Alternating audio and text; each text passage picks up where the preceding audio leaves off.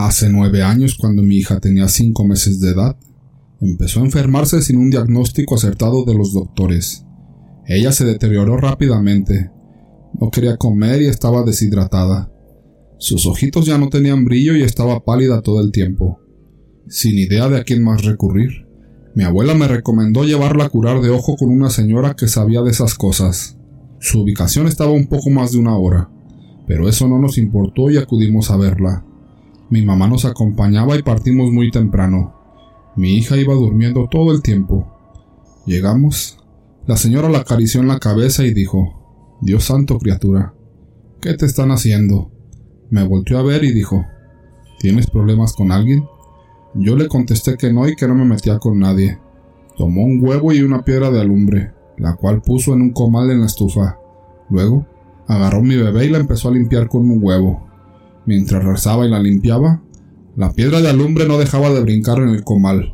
La señora se paró frente a mi bebé y me dijo que yo también me pusiera a su lado y que agarrara a mi bebé cuando fuera el momento. Yo veía que la señora hacía movimientos con sus manos como si jalara algo de mi bebé sin tocarla. La señora sentó a mi hija, y algo que nunca olvidaré fue cuando mi bebé empezó a pararse sin que nadie la tocara, ni siquiera la señora. De estar sentada, pasó a estar parada en sus propios pies y de ahí a estar unos 15 centímetros de la cama en la que estaba sentada. Así es, mi hija estaba flotando sobre la cama sin que nadie la agarrara. La señora absorbía algo con su boca de la boca de mi hija. Yo, asustada, me fijé en lo que estaba haciendo y ahí fue algo horrible. Mi bebé no tenía su rostro. En su lugar había dos cuencas oscuras que eran sus ojos, y la boca era un hueco muy grande y oscuro que abarcaba todo lo demás de su rostro. De ahí salía algo oscuro hacia la boca de la señora. No podía creerlo. Las lágrimas corrían por mis mejillas. No sabía qué hacer. Enseguida la señora terminó y mi bebé dejó de flotar. Supe que era momento de agarrarla. La señora salió corriendo y empezó a toser muy fuerte como si se estuviera ahogando. Lo hizo arriba del comal donde tenía la piedra de alumbre. Se escuchaba más fuerte como tronaba el comal. Tomó una manzana y se la dio a mi bebé. Mi niña empezó a morderla muy desesperada. Su carita volvió a tener sus mejillas chapeadas y sus ojitos hermosos. La señora nos dijo que alguien que quería hacerme daño a mí estaba haciéndolo con mi hija, que se la habían ofrecido a la Santa Muerte, con tal de verme mal. Dijo que era alguien muy cercano a mí, que incluso era muy parecida a mí. Ella no acostumbraba a decir quién hacía daño para que no hubiese rencor hacia esa persona, pero que sería alguien muy cercano y que nos daríamos cuenta sin quererlo, porque en ese instante el mal que nos estaba haciendo se le había regresado al triple. Le dimos las gracias y volvimos a casa. Cuando íbamos llegando, mi hermana salió a recibirnos y como comentario me dijo, fui a ver a mi prima pero creo que le pegó su esposo porque está golpeadísima de la cara. No puede ni abrir los ojos. Le pregunté que qué le había pasado, pero no me contestó. Cerró la puerta y no salió. Al día siguiente mi sobrino vino porque dijo que su mamá se sentía muy mal. No se levantaba de la cama y él tenía hambre. Se acostó junto a mí. Yo tenía mi celular en la mano con una foto de mi bebé de fondo de pantalla. Amaba esa foto.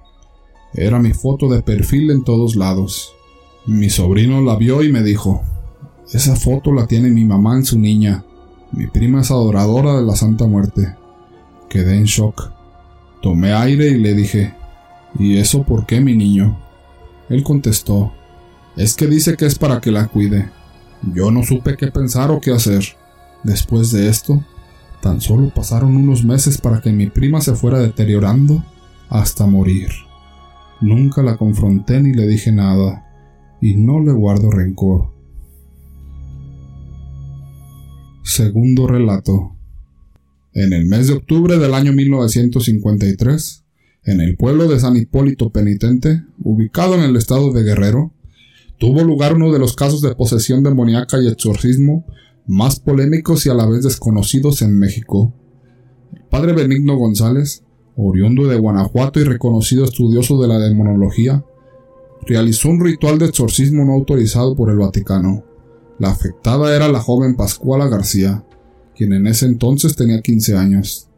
El caso fue documentado a petición del propio padre, quien reunió un equipo de dos fotógrafos y un equipo de grabación de sonido, con la intención de conservar un registro fidedigno del procedimiento.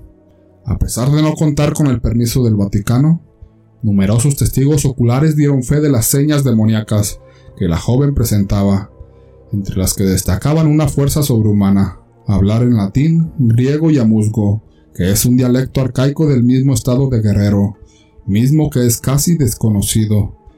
Evidentemente, la extracción social de Pascuala hacía imposible que conociera ninguna de aquellas lenguas. Se dice que además predijo la muerte de varios miembros de la comunidad, mismos que fallecieron en circunstancias misteriosas, y que incluso era capaz de levitar y hablar con una voz tan profunda y gutural que estremecía a quien fuera que la escuchara. Las sesiones se llevaron a cabo en la misma casa propiedad de la familia García, durante dos largas semanas, en las que lejos de mejorar el estado de salud mental y espiritual de Pascuala, empeoró significativamente. La noche del 31 de octubre llegó la macabra culminación de los hechos, cuando los intentos del padre Benigno fallaron en la liberación de aquella pobre muchacha.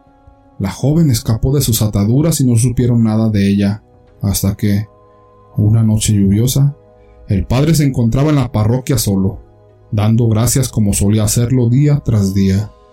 En ese entonces, le susurraron al oído pidiendo ayuda en la misma sala donde confesaba. Al dirigirse ahí no escuchó nada. Se dice por relatos que la gente cuenta que una voz lo llevó al balcón. De ahí subió a la cúspide y se aventó hacia la nada. La gente dice que fue la misma joven quien hizo que el padre se lanzara.